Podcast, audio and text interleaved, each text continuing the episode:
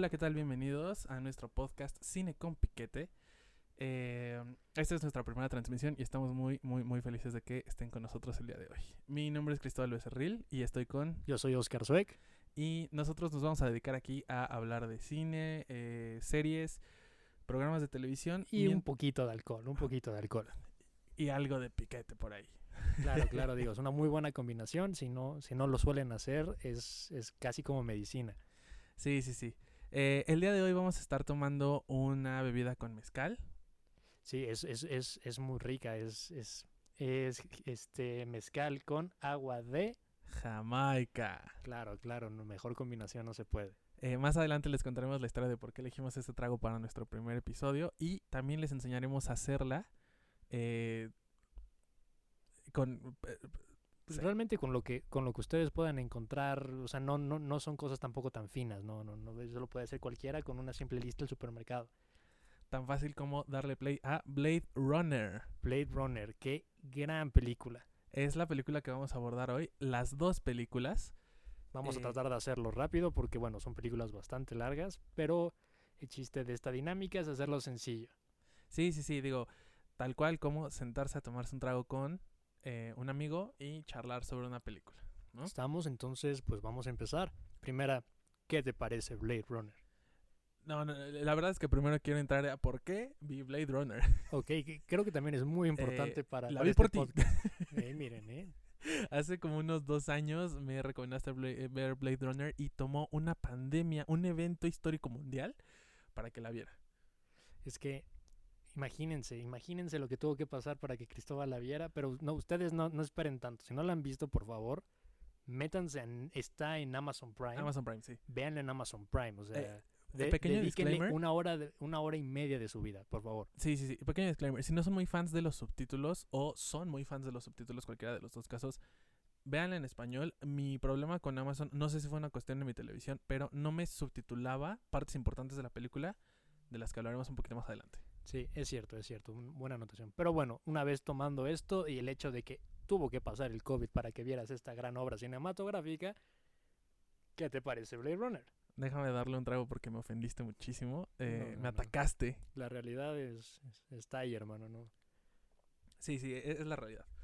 Eh, me pareció que es una película que debe catalogarse en una serie o una lista de películas que hay que ver. O sea, es un must see. Y curiosamente, es una película que sucede en 2019. Imagínate, es, es, ese es uno de los puntos más interesantes de todo esto. El hecho de que es un año que para las personas de los 80 cuando esta película fue hecho, era el futuro así en el que íbamos a estar con naves espaciales. Y ese año ya lo vivimos, o sea, es nuestro pasado. Sí, sí, sí, o sea, es, es, es interesantísimo ver la película y detenerse a pensar de repente en cosas como así se imaginaban que nos íbamos a vestir, así iban a ser los coches y por qué nos tocó un 2019 como el que nos tocó, pudiendo haber tenido esa realidad.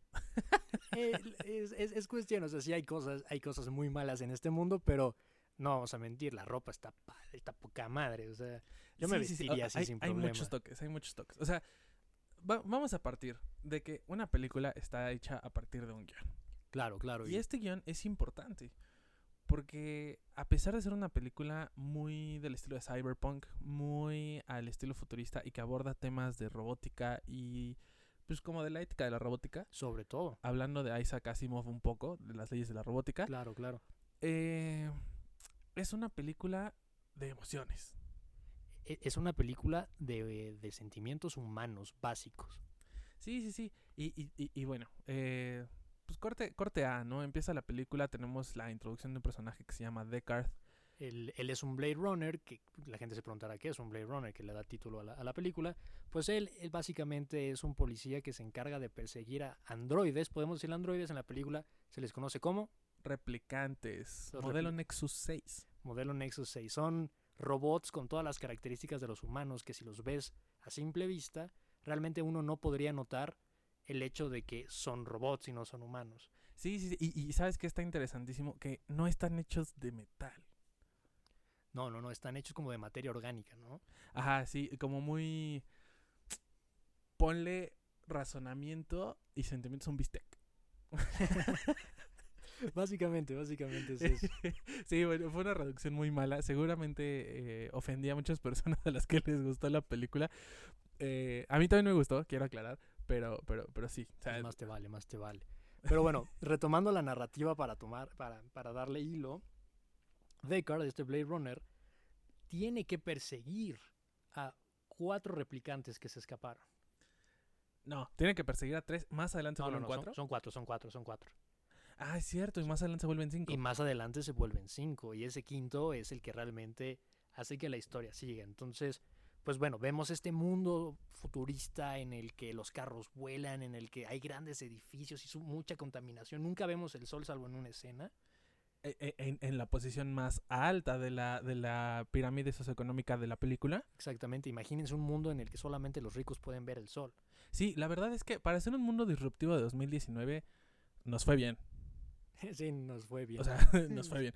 Gracias, 19- 1982 nos diste una mala expectativa que superó la realidad. la verdad, la verdad. Sí. Entonces, Deckard tiene que perseguirlos y comienza a perseguirlos no por, no por elección, y creo que es un punto interesante. Él se ve forzado Sigue por el órdenes. propio sistema a seguir persiguiendo a estos, a, a estos androides.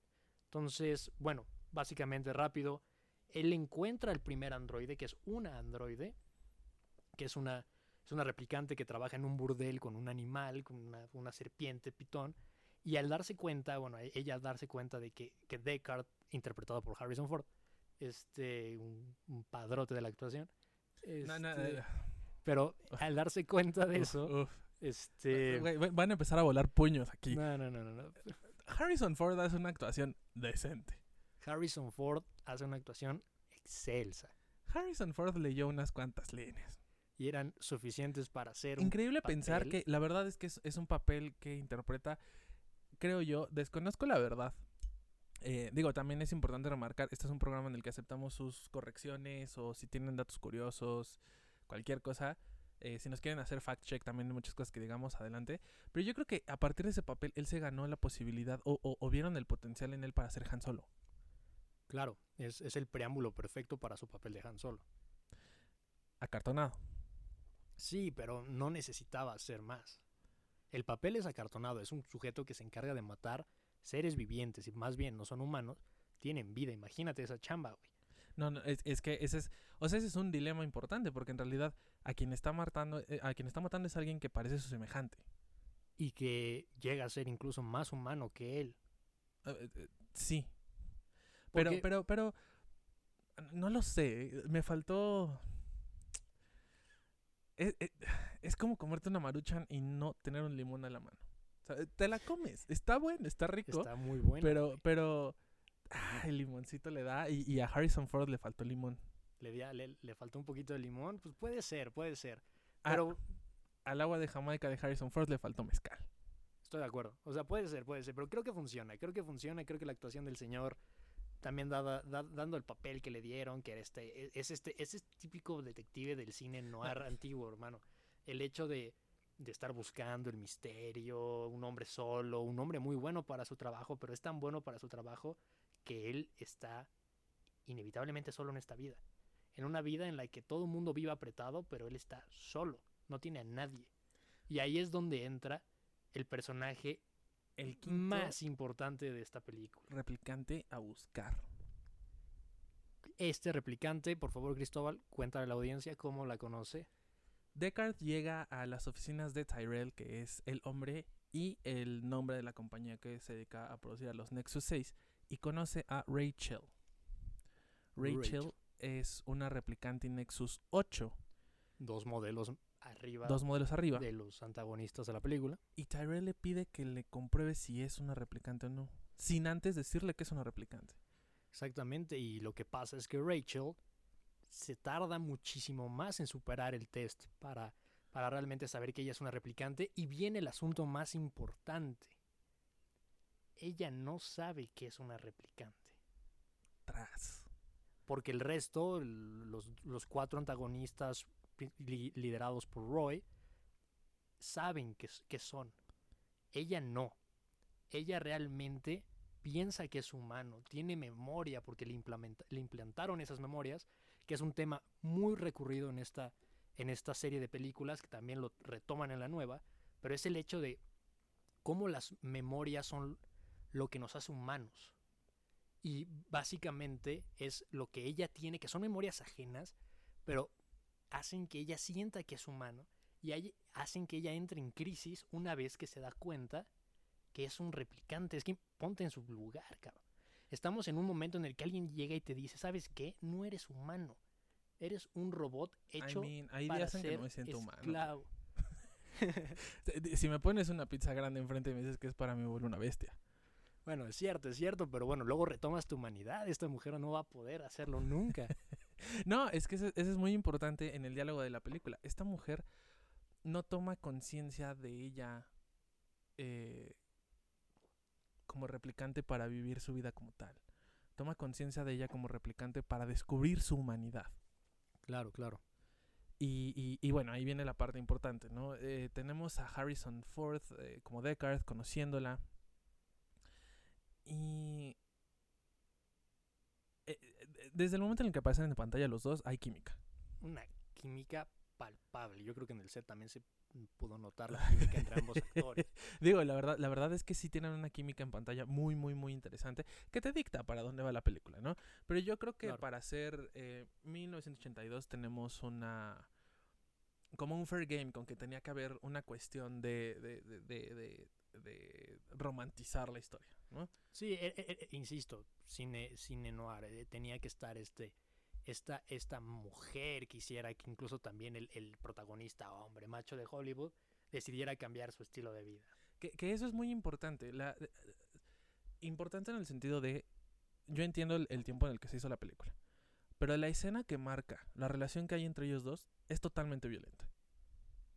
Sí, sí es una, sí es una O sea, escena bastante El violenta. personaje de Deckard básicamente le ordena a, a Rachel qué vas a hacer y qué vas a sentir. Porque eres mujer y yo soy hombre. Es que justo es eso. Y, y- y yo te hago la pregunta, y que está, está igual de cabrón.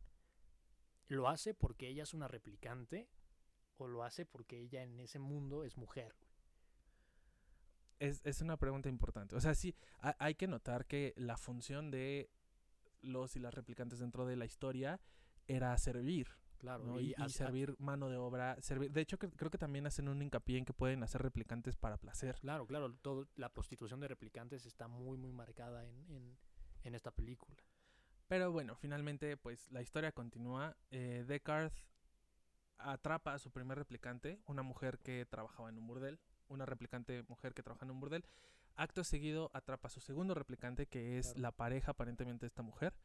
Con Sí. ayuda de Rachel, Rachel a sangre fría asesina al segundo replicante. Sí, sí, sí, asesina a Alex. Pero ah, lo que es interesante mencionarles rápidamente es que esta persecución es una de las mejores secuencias en el cine. O sea, el, montaje de la, persecución es, es genial. Vemos a Deckard persiguiendo a esta mujer en una multitud, vemos la ciudad, vemos el caos, vemos lo que la humanidad se ha convertido. Entonces se nos presenta, se nos presenta este mundo, es cuando realmente podemos ver completamente este mundo, este mundo tan disruptivo. Y sí, tenemos este momento en el que Rachel también empezamos a ver, tiene sentimientos por Deckard. Tiene tales sentimientos que está dispuesta a matar a este sujeto que, lo- que le quiera hacer daño. Y, y porque también Deckard de alguna manera es la clave a su, a su pregunta. que ¿Quién es? ¿Qué es? ¿Qué hace? Sobre exactamente y, lo, y qué puede ser, qué puede hacer, ¿no? Es importantísimo ese momento. ¿Qué puede hacer? Sí, sí, sí. Eh, bueno, la película, la película continúa y eh, tenemos primera interacción con la tercera replicante. Sí, es, es un, un personaje muy interesante, Priest, que es, es, es una replicante que, que lo que intenta, bueno, básicamente lo que los antagonistas quieren, que realmente se no sé si sean antagonistas o pueden que ser bien- catalogados en, ese, en, en esa categoría. Básicamente son seres que quieren, quieren superar su principal problema, que es que están creados para morir pronto. Que no todos. Que no todos, claro está. No, no, no, no que no todos estamos. Ah, claro, todo el mundo queremos eso, ¿no? Sí, estamos aquí ya, empezamos a filosofar y yo aquí aquí ando de el- el mezcal ya hizo efecto. Pero, pero básicamente es eso. Es, ellos lo que quieren es conseguir la posibilidad de vivir más de lo que, de lo que tienen determinado. Pero es que imagínate, tú como humano no sabes cuándo vas a morir.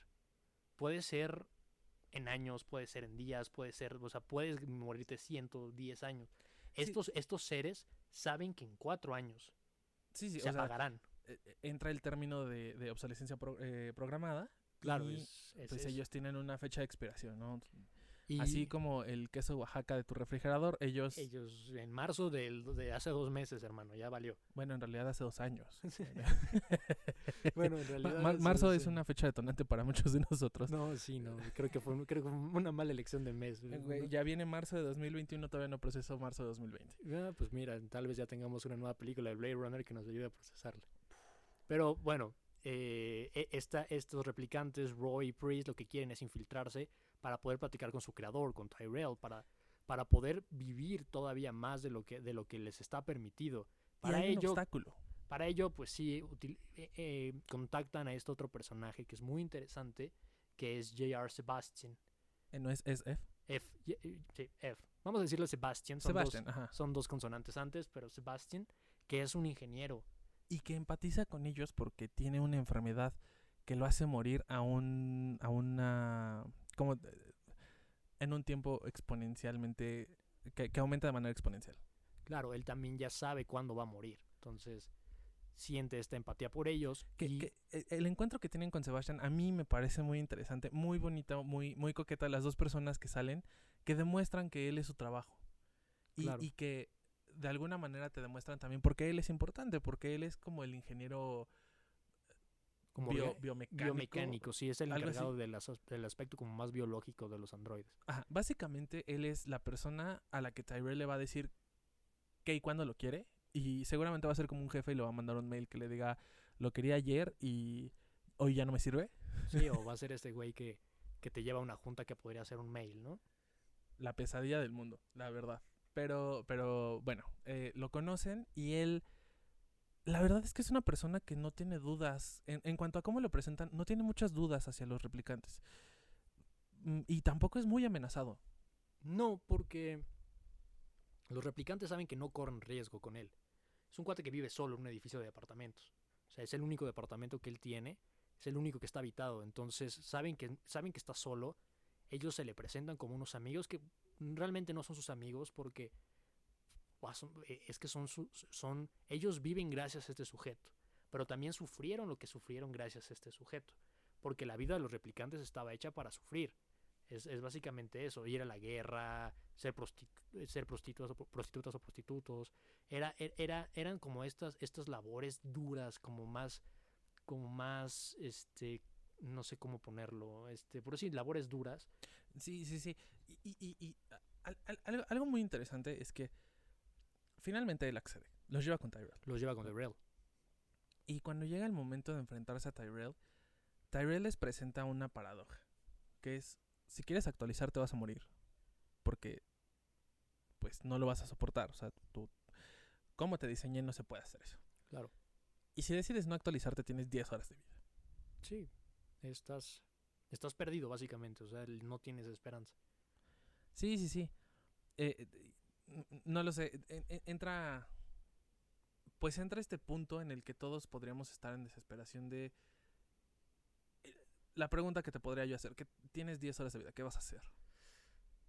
Uf, es, es buena pregunta, no sé, no sabría qué hacer. Yo creo que Escuchar Nyan Cat por 10 horas es una muy buena opción. siempre es una buena opción eso o, o, o escuchar lo-fi hip hop para estudiar. No, la verdad es que yo, yo no volvería a, mi, a mis épocas de universitario en, die- en 10 horas. Quizá fueron muy diferentes a las tuyas, pero yo no querría estar ahí por mis últimas 10 horas. Pero bueno, el, el punto es que encuentran a Tyrell y sobre todo también se nos presenta una... Hay un, el- el- la paradoja de la película, ¿no? Es el hecho de que Deckard empieza a dudar si lo que está haciendo es correcto. O sea, pues, tenemos un dilema ético, porque ya asesinó a varios replicantes y, y sabe que lo que está haciendo no está bien y ya no quiere hacerlo, pero el mundo se lo sigue exigiendo porque es bueno para eso. Entonces, lo que, lo que pasa y además se, se enamora. Él se enamora de, de- de- los seres o de un ser que en teoría tendría que asesinar. Él es un Blade Runner, él es lo que es. Y entonces se presenta esta, esta, esta complejidad, ¿no? De el amor por algo diferente a mí y empieza a ser humano, deja, empieza a no ser tan, tan frío. Según el guion, sí, según Harrison Ford. Seguimos en el mismo, en, en donde Ah, empezamos. Ok, ok, no, no, no es fan de Harrison Ford. Pero, Pero pero, bueno, continuamos con la película. eh, empieza a ver esta, esta situación de si, si una replicante evoca los sentimientos en Harrison Ford, entonces ella es tan humana como él. Esa cualidad le brinda esa condición. No lo sabemos, pero sabemos que los dos están en una sincronía de lo que buscan del otro sí, y de lo que ofrecen para el digo, otro. y lo interesante es que no solamente son ellos, ¿no? Alex, el otro, el otro replicante que Rachel asesina, pues tomaba fotos, ¿no? Y que, ¿por qué tomamos fotos nosotros los humanos? Pues es para tener memoria. Y como habíamos dicho, la memoria es lo que nos hace humanos. Entonces son como pequeños vestigios de que, de que estos androides querían ser algo más que sencillamente esclavos, porque básicamente es lo que son. Son esclavos de nosotros los humanos que en, en ese momento nos sentimos superiores a pesar de que, de que ellos muestran ser más humanos. Después de la, después de la charla que tienen con Tyrell, de, en la que este Roy lo deja ciego y mata a Sebastian, este, pues Deckard los encuentra en, en- en el departamento de Sebastian.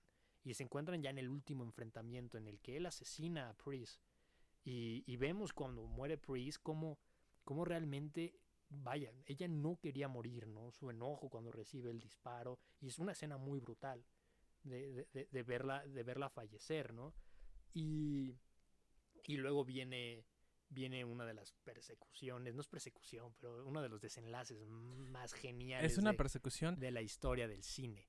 Te voy a dar un 7 de 10. No, no, no, para nada. O sea, es, es- no, no, no, no, este muchacho no sabe matemáticas. O sea, digo, y yo me atrevo, tengo, tengo la audacia de darle un 7 de 10 sabiendo que no podría correr por mi vida de la cocina a, a mi cuarto. yo creo que nadie podríamos decir. Al menos como lo hizo Descartes, pues no, no, no. Es que eso es, es una pequeñez. Tienes una producción increíble, tienes una película fantabulosa, la persecución va muy bien, tiene un sentido de qué está sucediendo. Le- eh, eh, Roy le rompe dos dedos a Descartes y hay errores de continuidad.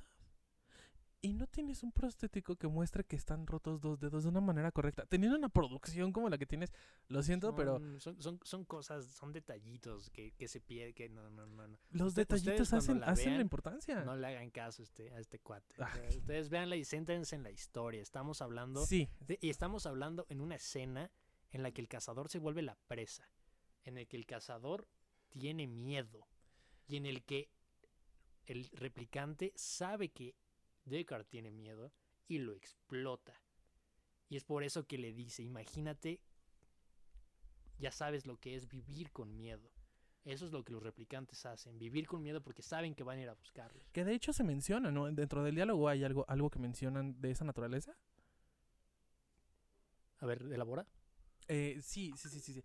Pasa toda esta parte, eh, ejerce eh, Roy el miedo sobre Deckard. Y creo que el diálogo final de Roy menciona algo sobre vivir con miedo. Sí, es como ya sabes que lo que es vivir con miedo. Que ahora es muy importante. ¿Cómo llegamos a ese diálogo?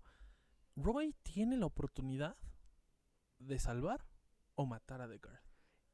peor aún, dejarlo morir. Porque él no lo iba a matar. Deckard está colgando de ahí de, de un edificio. Roy no lo asesinaría. Deckard moriría. Es e- cierto. Está todavía más interesante. Porque es dejarlo morir cediendo como la- el único atisbo de humanidad que puede tener en sus últimos momentos. O salvarlo. Y, y yo creo que lo resume muy bien el diálogo. La, o sea, la secuencia es brillante en esa parte. Y el diálogo dice todo lo que hay que decir al respecto de eso. Que es, en sus últimos momentos, Roy valoró la vida, no solo la suya, sino la de alguien más. Y ese es justo yo creo que la- el gran mensaje que el director Bill Scott, que para mí es la mejor película que ha hecho en su carrera, este, nos, nos menciona. Es eso, ¿no? El, el amor a la vida, pero no solamente a la vida de nosotros, sino a la vida de todos los demás. Es un mundo también en el que no hay animales, en el que no hay árboles, en el que solamente está el humano y en el que el humano solamente le preocupa a sí mismo. Oye, ¿no me estás describiendo el Lorax? El Lorax, es que, pues sí, está... Es, es, es, es, es, el- es un multiverso, hermano. Es un multiverso. El Lorax y Blade Runner pasan en el mismo mundo. No, pero, pero, pero, bueno, verdaderamente es una película que, sin entrar en pormenores como lo, como lo, lo acabamos de hacer, hay que verla. Tienen que verla. o hay que verla. Es una película que vale la pena con respecto a quizás hasta la situación que vivimos hoy día, ¿no? Claro, claro. Eh, pudiendo vivir en un universo como lo, como lo, lo, lo pinta Ridley Scott, estamos en un universo en el que podemos gozar de compañía eh, y, y- y- y que la decadencia de esa idea no nos ha alcanzado. Claro, claro. Y, y sí, la verdad es que es una película que todo el mundo tendría que ver. Es un parteaguas en la forma de hacer cine, ya sea por la forma en la que se presentan los personajes o por incluso por la, el, el mismo, el mismo diseño de arte y la misma forma, los efectos especiales, la música de Vangelis, o sea, la forma, el montaje, todo, todo es, es un, un antes y después de este filme. Entonces, si tienen que verlo, la verdad no, no es una sugerencia. Yo Sí, no, no, si es- ustedes son ávidos cinéfilos como lo, como lo es Oscar, eh, es una lista que tiene que estar en su, en su ver antes de morir.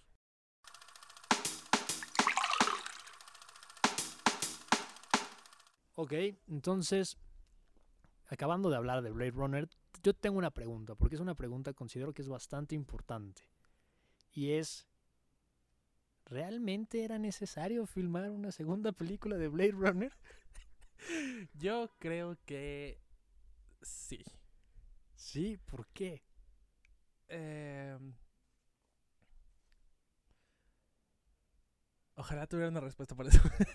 no, no, yo creo que sí, porque eh, es una película que, eh, si bien tiene un valor cu- cuando, cuando sucedió en el 82, también tiene un valor cuando sucede hoy día. Y creo que es una película que necesita este apoyo de los efectos visuales que se pueden dar hoy día y que también, eh, pues sí necesita como ese refresh. Que creo que para una película que fue corta en su momento, eh, tiene cosas pendientes y que, y que pueden explotarse como historia y que también pueden dejar cosas para resolver más adelante. Es que mira, yo justamente tengo esa, esa, e- esa como pregunta en mi cabeza porque, bueno, que no sepan, Blade Runner tuvo una segunda parte en el 2017 que es dirigida por Denis Villeneuve, que es un director que anda muy famoso actualmente, va a dirigir Dune con, con Timothée, con el hermoso Timothée. Sí, sí, sí, sujeto muy guapo, todo no lo sabemos. Este, Con- y... ¿Mande? Con Timothée Chalamet. Con Timothée Chalamet. Sí, no, con Timoteo Camembert. Exa- Exactamente, con ese cuate. Y lo que va a pasar es que este, es- este, este señor también hizo una película muy famosa que se llama Sicario, con el que empezó a trabajar, con el que yo pienso que es como el lo mejor que tiene esta nueva película, que es la Eh, fotografía. Sicario es esta película en la que sale Emily Blunt. Sí, sí, sí. También trabajó con Roger Dickens, que es un cinematógrafo brillantísimo, este, bri- británico, es inglés. Y ahora Sir Roger Dickens, por cierto, ya es, ya es caballero de la corona. Y es uno de los mejores cinematógrafos de la historia que nunca había ganado un Oscar. Y Blade Runner 2049 es el primer Oscar que gana después de como, me corrigen si quieren después, pero más de 14 nominaciones. Sí, corríjanlo si quieren. Sí, no, no me corrigen. Este, porque además estoy, estoy correcto. Pero el punto es ese. ¿eh? Siento que yo, al volver a ver estas películas, realmente me quedé con la idea de que no necesitábamos una nueva película de Blade Runner 2000. Ah, Blade. Runner 2049 es una película que si bien, como lo mencionas, hubiera estado padrísimo, poca madre con nueva tecnología que tenemos para hacer efectos especiales, es una película que está muy X, güey. A mí no me lo parece, pero, pero, aquí, aquí va el punto. Güey, o sea, yo sí veo cine, sí, sí me gusta el cine. Creo que no me, no me denominaría un cinéfilo y es una película complaciente. Sea, es, es una, es una película que si, si ya le pusiste el empeño de ver Blade Runner del 82, échate Blade Runner 2049. No hay nada que perder. El problema es que dura dos horas cuarenta y pico minutos. O sea, échatela, no sé, haciendo tarea. O sea, la con verdad tu es que novia, un novio, un Ajá, sí, sí, sí. O sea, de esas veces que estás con alguien y, güey, ¿qué quieres ver en Netflix? No sé, pon lo que quieras. ¿no? Y, y entonces, pues pones Blade Runner y probablemente no es lo que quería ver la persona que no quería ver nada, pero ya lo están viendo. Sí, está bien, sí véanla, sí véanla, pero, pero es eso. Quiero, creo que es una película que se pierde mucho en la belleza de sus imágenes, que son, son hermosas. Pero es muy importante. Yo creo que en ese sentido, por ejemplo, Blade Runner 2049 sentó una estética aspiracional para muchos de nosotros. Yo siento que a partir de que Blade Runner hizo los comerciales y vimos a... No me acuerdo cómo se llama este personaje que es el asistente... Yoi, ¿no? Joy, Joy. yo, yo. El personaje que es este... e- El, el, el- interpretado por Ana de Armas. Ana de es Armas, como la y asistente que es como el asistente personal. personal. Ajá. Esa escena, yo creo que hay muchísima gente, yo me incluyo, eh, antes de ver Blade Runner 2049, había páginas que yo seguía como de cuestiones de anime o cosas así que ponían mucho esa imagen y se volvió una estética. Y se volvió una estética a tal grado que hoy día en México tenemos memes de el Oxxo con la luz morada, ¿no?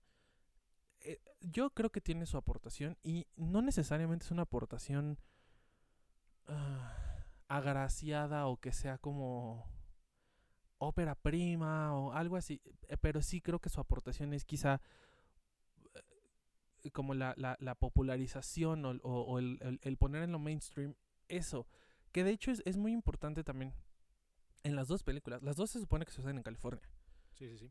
¿Por qué hablan en japonés, español? Sí, la- esta mezcla de, de- de lenguajes. Sí, pues, básicamente también es como para plantear esta globalización que además se está dando. Es una cosa que se está dando, que, que, que, que yo creo que es uno de los aspectos como positivos de- del futuro que se nos presenta, ¿no? Este hecho de, de que al menos ya hemos eh, medio aprendido a convivir entre nosotros, pues porque nos dedicamos a echarle toda nuestra basura a los replicantes, ¿no? Que, que bueno, esta nueva película pues nos presenta este esta este nuevo encrucijada, ¿no? El hecho de que Rachel sigue siendo uno de los personajes más importantes a pesar de que ya no sale. Rachel ya no existe. O sea, Rachel existe en la memoria de quien haya visto Blade Runner. Aquí va la situación. Si a mí, si yo no hubiera entendido, si yo no me hubiera aventado Blade Runner antes, o si yo no hubiera investigado, y si tú no me hubieras dicho, yo hubiera visto Blade Runner 2049 y decir, ya vi Blade Runner. Y, No, no, y no, te hubiera hablado de algo que no comprendía, ¿no? Eh, pero sí, Rachel se vuelve un personaje muy importante y hay muchas preguntas. Yo vi Blade Runner 2049 teniendo en mente una entrevista que le hicieron a Jared Leto en GQ acerca de sus, de sus papeles más importantes, ¿no? La, la- la- la entrevista comienza con Jared Leto diciendo, yo poseo el secreto a Blade Runner 2049. Y dices, "Ah". Un poquito, un poquito, muy humilde el, el señor Leto. Según lo que tú me contaste que hacen los conciertos de 30 Seconds to Mars, no lo es en absoluto. Te creo, 100%. Tiene la carita de no ser como muy humilde, pero, pero bueno, él dijo, yo tengo el secreto de Blade Runner. Y yo dije así como, ah, pues vamos a ver qué dice, ¿no? Y entonces, ya cuando yo vi las dos películas, dije, porque él, él supone o dice que el director de Blade Runner 2049 le dijo a él que él tenía en sus manos saber si Deckard es o no un replicante. Que bueno, sí, era, era una de las dudas que todo el mundo teníamos Yo no. durante años viendo esa película, ¿no? Si realmente Deckard es o no un replicante. Yo no, yo no. Yo vi la película y dije, pues sí, Deckard es un humano. Y Deckard es una persona muy antipática y acartonado. Y Harrison Ford no sabe actuar como Deckard. Fin. Otra vez contra Harrison Ford, ok, ok. Pero mira, la cuestión es que la, la, la pregunta que surge es, bueno, ¿qué es un replicante, no? Claro, o sea, Y, es, que también tenemos que, o sea, a ver, Blade Runner 2049 empieza la película explicándonos qué sucede en el 2020. Un año después de todo lo que nosotros vimos con respecto a Deckard. Ah, mm, los Nexus seguían existiendo. No, no, lo- la, la película pasa en el 2049. Cierto, perdón, se me fue la onda. 2049, pero en 2020 sucede algo importante Sí, que es el- que Tyrell ya no existe. Ya no existe y se da el blackout. Isa, perdón. el blackout, esta, esta idea de como que se perdieron toda, se perdió toda la información y, y deja de existir Tyrell, y, pero llega un nuevo, ¿no? Siempre que, siempre que deja de, de existir un, un opresor, viene uno nuevo, que en este caso pues es Leto, que es Que, Wallace. curiosamente, a Tyrell lo dejaron ciego y Leto es ciego. Exactamente. A mí me hace pensar, digo, la, la película más adelante aborda la cuestión de que eh, descendencia, ¿no? Por decirlo vagamente. A mí me hace pensar que este personaje nuevo es descendencia de Tyrell. Sí, se puede, se puede, se puede entender así, no, no, no, no creo que afecta a la trama mucho. Porque bueno, básicamente lo que nos presenta esta película, ¿qué pasa si un replicante puede dar a luz? En este caso, Rachel, pues todo el sistema se cae porque el hecho de que lo único que los hace replicantes es el hecho que nosotros lo creamos, los creamos. ¿Qué pasa cuando ya no los- nosotros no somos sus creadores? Un programa autosuficiente. Un programa autosuficiente, exactamente. Sí, sí, sí, sí. O sea, es, es, es muy interesante ver esa perspectiva y que lo presenta, ¿no? La, la película gira alrededor de la búsqueda de un niño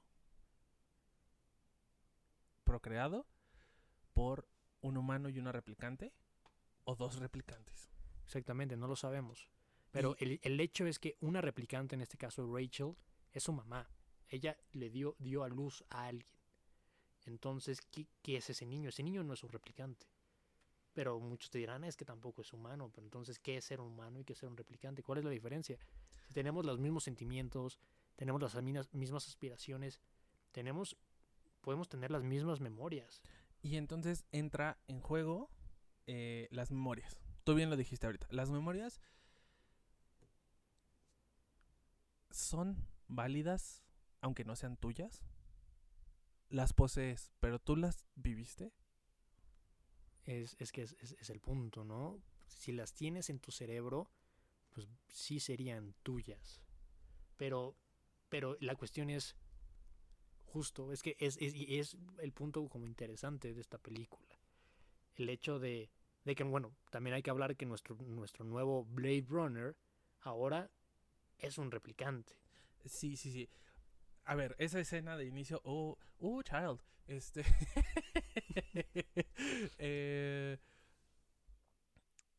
es una escena muy fuerte porque, a diferencia de Blade Runner, en donde tenemos un debate de un aparente humano sobre matar a un eh, semejante, aunque sea replicante, en esta un replicante se enfrenta a otro diciéndole, matas a tu raza.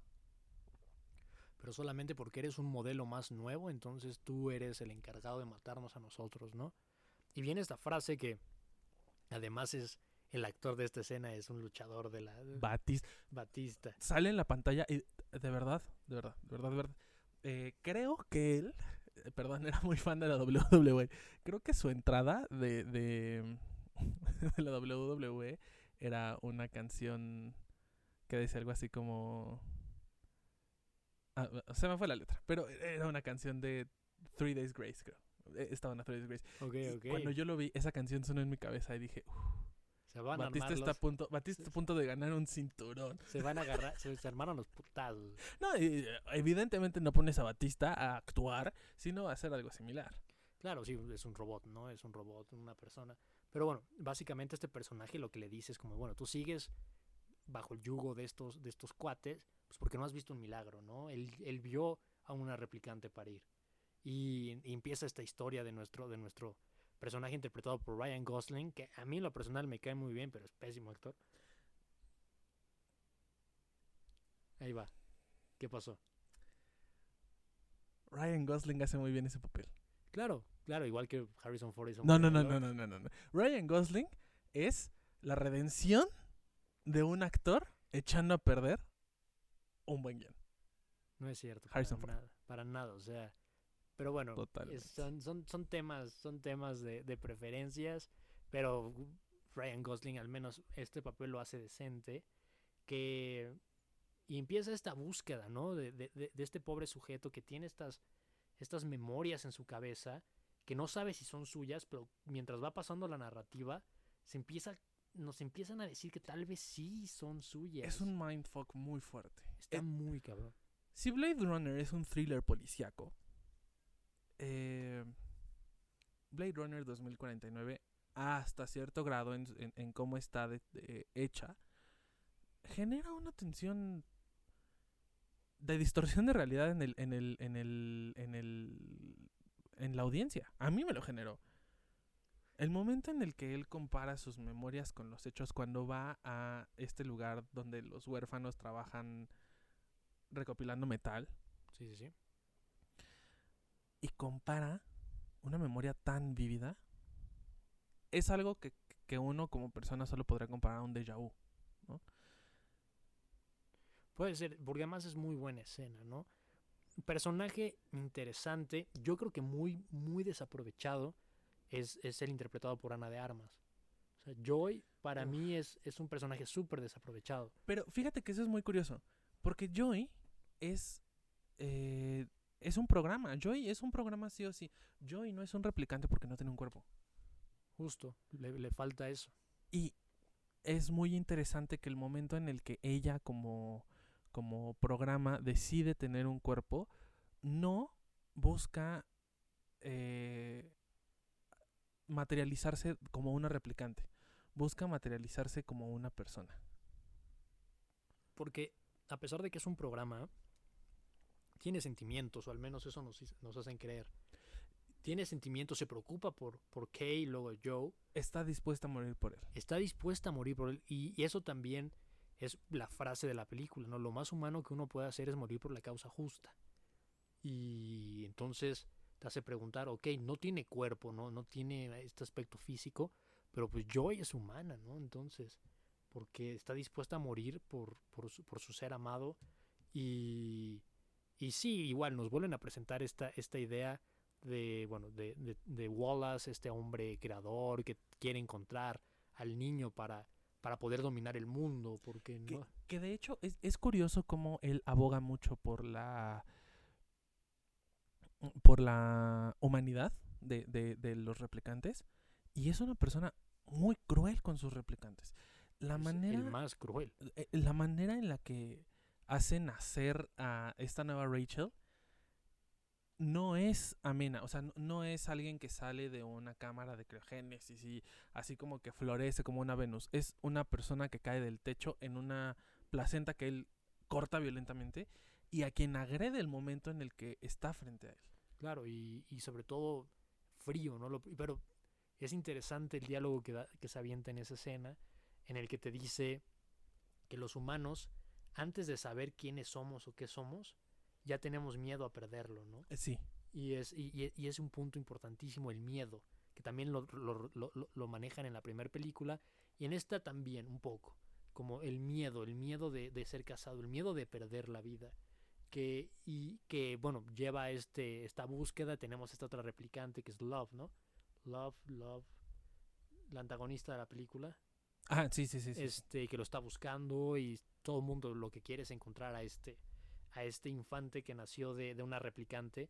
Y eso nos lleva a la aparición del mejor actor de esta, de esta, de estas dos películas. La vuelve Harrison Ford. a- Ah, perdón, pensé que ibas a decir el perro que hizo eh, todo- todas las escenas junto a Harrison Ford.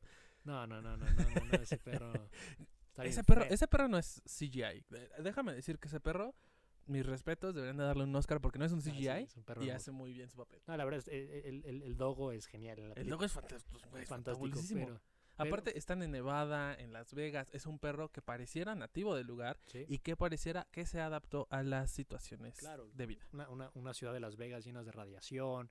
Y bueno, nos enteramos que claramente Harrison Ford tuvo que, bueno, Deckard tuvo que, tuvo que dejar a su hija este, para tratar de escapar. Bueno, pero en ese momento Joe o Kay, que es el, es el Blade Runner, él piensa que él es el es, es, es este replicante especial o este humano. ¿no? Que digo, ahorita que dice su nombre, esa es una escena que a mí me conmovió mucho. Joy es un programa. Volvemos a lo mismo. A mí, a mí me tiene muy sorprendido el, el desarrollo de Joy. Claro. Y Joy le dice a Joe, ten un nombre, sé humano. Si no, no tenga solamente números, ¿no? Una, una placa. Sí, sí. También es, e- es muy interesante eh, el, el papel de la capitana de Mayhem, ¿no? Sí, Mayhem, sí, eh, que, que es la capitana Wright. de... Sí. Es muy interesante porque ella en algún momento comienza a ver a Joe como una potencial pareja. Claro, claro, cuando está tomándose el whisky y le dice como, ¿qué pasa si, qué pasa si me lo acabo, no? Sí, sí, sí. sí. Es una mujer que, que- que sugiere la idea de tener una relación excedente de, de- del sexo con él. No, y además es una mujer que, que se sacrifica por él, Sí, ¿no? Cuando viene esta nueva replicante a buscarlo, no le dice dónde está y por eso, por eso terminan asesinándola. Y bueno, básicamente es este, este- esta historia que la maneja bien Denis, pero esta historia de cómo no, Joe será el, el, el- el elegido, casi como Matrix, ¿no? O sea, el niño de esta historia. Y bueno, al final, después de que Joy también es asesinada por, por esta replicante, Harrison Ford es detenido, resulta que, que Joe no es, el, no, es, no es nada especial, ¿no? Ahora, a mí me, me, me intriga mucho que ambos eh, casos de que él no lo sea y él sea el gemelo son factibles. Hay un acta de nacimiento duplicada en, en el sistema.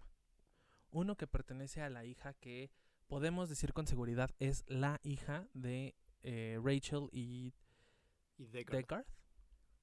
Y el otro niño aparece muerto en los records. Yo, yo lo entendí más como que lo hicieron para tratar de esconderla. Es que ese es el punto. Sí, eh, cuando la replicante que trabaja como pimp de la zona de prostitución en, en California, Mm. eh, por fin se encuentra con Joe y le dice, Joe, eh, es una mujer, es una niña, tuvimos que protegerla, tienes que buscar a Deckard, eres parte de un plan de hace mucho tiempo para proteger un milagro, ¿no? Claro. Em, pareciera que sí, que todo es como un plan con maña de esconder a la mujer con los datos del niño. Pero, si el niño está muerto y todo esto sucedió durante el blackout, en realidad, ¿está muerto? ¿O simplemente se catalogó de tal manera y los datos Pero de Joe pueden ser? la- las memorias que tenía Joe eran de ella. O Pero sea, si son gemelos. pero no, o sea, no tienes las mismas memorias, no viviste lo mismo. No, pero eh, quizá es también hablar como de la dualidad de que si ella es un milagro entre replicante y eh, humano, puede ser en dado momento que si eran gemelos, alguno fuera más, facti- más, más facción que el otro. No, no, sí, pero ¿cómo tendría, el- o sea, cómo, cómo tendría esta memoria del juguete? O sea, Po- porque si la única manera de, de darle memoria a un replicante es tomarla de un humano, entonces él iba a tener las memorias de su gemela. ok, puede ser, o sea, No sé, quizás es un stretch, pero a mí me gustó es, pensar es- que... es- es una buena, es una buena, es una buena interpretación. Y, y pues sí, y, y es el momento en el que él dice, ok, yo no soy especial por esto. O sea, yo no soy humano, porque lo que él quería era ser humano. Yo no soy humano por esto. ¿Qué puedo hacer para yo ser humano? Y es sacrificarse por la causa correcta. Ir a salvar a Deckard para, para que no lo sigan torturando y, y sobre todo y- y para cambiar la situación de los replicantes. y cambiar la situación de los replicantes que ten- aquí ya nos empiezan a mencionar esta idea de que ya hay un ejército y que ya se van a querer alzar en armas para pues luchar en contra de pues todas las todas las cosas jodidas que les hacen y pues él va decide tiene este último enfrentamiento que es una escena muy buena Es el una escena agua, brillante. el sonido con el agua golpeando ahí en la en, en la en la el en la momento presa. en el que la replicante más dura de toda la película teme por su vida. Exactamente, porque e- e- ella, eh, lo han dicho, ¿no? Tú eres el mejor ángel, se lo decía Wallace. Y no, resulta que... un- Era tan desechable como cualquier Exactamente, y un cuate que en teoría, un- como ella le decía, un perro, este, le está ganando y de hecho la termina, la termina venciendo. Y bueno, la escena final es buenísima en el, en el momento en el que, pues, Deckard puede conocer a su hija, que es un personaje que vemos antes en la película, que, que es la encargada de hacer las memorias, ¿no? Es la encargada de darle, es, es interesantísimo porque es, la encargada de darle la humanidad a los replicantes. A partir de lo que ella solo vivió por cuatro años porque tenía que vivir en una burbuja. Exactamente. Porque su sistema inmunológico era malísimo. Exactamente. Y es, es, es interesantísimo cómo ella encerrada lo que hacía realmente darle vida y hacer humano a los replicantes. Porque bien lo dice, ellos van a vivir cosas tan duras que lo menos que puedo hacer es darles un pasado, un pasado bonito.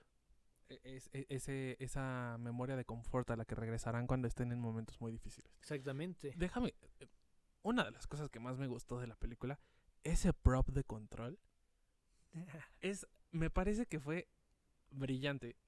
No es difícil de hacer. O sea, yo creo que no es difícil de hacer porque básicamente lo único que estás haciendo es poner diafragma sobre diafragma sobre diafragma del lente de cámara. Pero es. Wow. O sea, eh, porque aparte es muy. Es, es, es muy relacionado con lo que ella hace, ¿no? Est- Está dominando, está manipulando una imagen. Sí, claro, está imaginando, ¿no?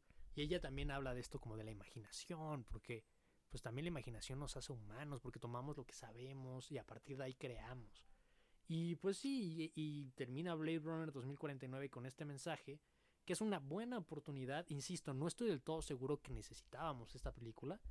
Este, agradezco a la película porque fue en la que el señor Roger Dickens ganó su Oscar, es una película fotográficamente excelsa, pero sinceramente pienso que sí, tener que escoger claramente la primera es, es, es Es Sí, otro Sí, sí, sí. mundo. O sea, definitivamente la primera tiene un mérito por ser la primera y porque brinda como el, el, el, el- el preámbulo, ¿no? Y, y, o sea, por sí sola es una película muy buena.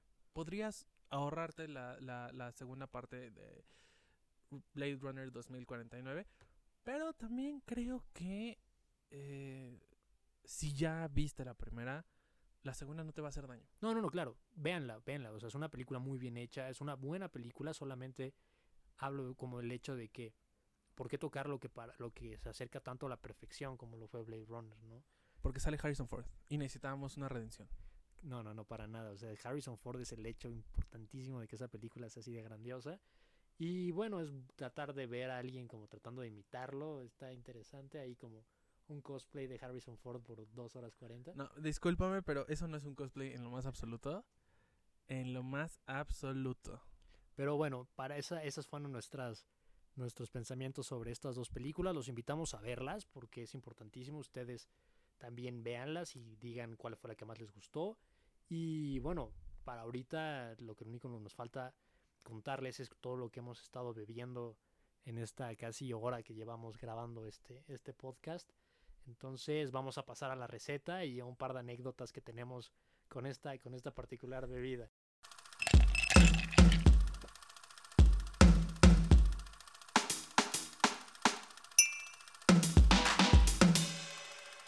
Bienvenidos de vuelta a Cine con Piquete y por fin llegamos a la parte del piquete. La parte más importante. Es- por supuesto, es la única razón por la que ustedes la escucharon. Hicimos clickbait. este, la receta de hoy es agua de Jamaica con mezcal. Es una receta muy sencilla y que verdaderamente les va a dar una gran bebida para todo tipo de ocasión. También eh, tiene la ventaja de que se puede preparar en volumen, entonces eh, pues este puede ser un cóctel como para servirle a todos sus invitados o que se puedan servir ellos solos. Claro, y también para estar evitando hacer las aguas locas que dejan ciegas a las personas. Sí, hagan todo eh, con, con cuidado y tomen con medida, Claro, siempre tomen con medida y si toman no manejen. por supuesto. Eh, y bueno, comenzamos. La receta es muy sencilla, lo único que van a necesitar es agua potable para tomar. Eh, mezcal de su elección. La verdad es que yo no recomendaría que usen un mezcal así de, de alta gama. Claro, eh, pero pues usen un mezcal regulado. sí, no, no, no pierdan de vista que lo van a combinar con un agua y con, con un jarabe. Entonces tampoco se gasten mucho dinero en un mezcal muy fino para hacer esta. Sí, y como Oscar lo dijo, el tercer ingrediente es jarabe. Equipo especial no requieren, Para nada. salvo una taza medidora. Sí, bueno, pero eso sí. E incluso se puede hacer al tanteo. Claro, pero sí, primero consigan una taza medidora. Sí, de, de, de preferencia. Entonces vamos a iniciar con dos litros y medio, tres litros de agua más o menos. Y con eso van a poner un cuarto de kilo de jamaica. Van a ponerle a hervir como si fueran a hacer agua, pero el chiste es que quede concentrado. Sí, recuerden que también vamos a agregar otros sabores, entonces el sabor de la jamaica tiene que estar muy concentrado. Ok, sí. Eh, una vez que ya tengan eso, van a dejarla hervir, van a dejar que se enfríe un poco, van a dejarla reposar, la van a colar y después la van a dejar enfriar por completo. Sí, háganlo con, tómense su tiempo, no, no lo traten de hacer a minutos de que empiece su reunión o a minutos de que necesiten tomarla. Puedes hacerlo con unas horas de anticipación y quedaría perfecto. Sí, sí, es correcto. Ya una vez que la tengan reposada y fría, entonces van a agregar aproximadamente tres cuartos de taza de mezcal y va a ser una proporción uno a uno con el jarabe, tres cuartos de taza de jarabe. Queda muy a su, a su juicio si quieren ponerle un poco más de mezcal, un poco más de dulce, ahí sí ya depende del paladar de cada quien. Claro, sí, ahí también depende un poco del plan. Si quieren algo muchísimo más, una, como una fiesta o algo, pueden poner un poco más de mezcal, el, el ambiente se los permite, pero si quieres algo mucho más tranquilo, como tomarlo con la familia, pues bueno, no, no se excedan en, en- en el licor. Sí, e- e- es correcto, tengan, tengan cuidado cuando estén tomando con sus papás. Claro, no, no, no, no, no es recomendable. Siempre guarden, siempre guarden la mesura. Eh, Sí, sí, sí. Y pues ya una vez que lo tengan preparado, lo van a mezclar muy bien. Pruébenlo las veces que sea necesario, agreguen lo que ustedes consideren que sea necesario. eh, y una vez terminado, está listo para servirse. Y pues bueno, eh, queríamos, quisimos empezar esta, este podcast con esta bebida porque bueno, personal tenemos una historia muy, muy, muy chistosa con, con esta agua con, con mezcal y jamaica. Sí, Y bueno, aquí Cristóbal va a empezar a contar porque ya se está riendo. es que, ah, pues el origen de cómo nosotros llegamos a este cóctel es que ya existe, lo- lo- eh, se puede comprar embotellado. No nos patrocinan. No nos patrocinan y no vamos a decir el nombre real de la bebida, pero se lo pueden imaginar, mezcal con jamaica. Búsquenlo en su súper más cercano. Eh, y yo le sugería a Oscar que lo probáramos. Yo lo había probado por mi cuenta. Me pareció muy exquisito. Cuando lo probamos, dijimos... La verdad, podemos hacerlo mejor. y lo hicimos. Y lo hicimos. Eh, esa noche hicimos una fiesta a partir de que hicimos mezcal con jamaica. Había tanto, también nos excedimos un poco en la cantidad, pero bueno, es tan sencillo de hacer, la verdad que, que es fácil excederse. Y además siempre puedes guardarlo para futuras ocasiones. ¿Qué, qué fue lo que hizo Oscar? Fue lo que yo hice. Después de esa fiesta terminé llevándolo a una reunión familiar y fue un éxito. O sea, señores ya grandes estaban maravillados con esta cosa y la verdad es que es una delicia. Tienen que hacerlo. Insisto, no importa para qué. Este es un tipo de bebida que puede jalar para todo tipo de evento. Sí, la verdad es que es muy multifacética y pues bueno, a nosotros nos pareció que eh, esta bebida nos, nos unió con un objetivo eh, y ese objetivo fue juntarnos como personas que queríamos y después demostró por sí sola ser un- una bebida que se presta para reunirse. Sí, y es la bebida con la que estamos iniciando este proyecto, que estamos muy emocionados de hacer y estamos muy emocionados de que ustedes los estén escuchando. Entonces, pues bueno, los invitamos para la próxima semana. Eh, estén aquí pendientes, vamos a hacer un podcast cada semana, semanal, entonces eh, nos interesaría mucho también saber su opinión y nada, esperemos que les haya gustado. Y bueno, no queda más que decir, amigo, hermano, Bueno, pues este, salud. salud. Perfectísimo. Eh, pues bueno, yo soy Oscar Zweck. Y yo soy Cristóbal Becerril, y los esperamos la próxima semana en este podcast. Cine con Piquete. Hasta luego.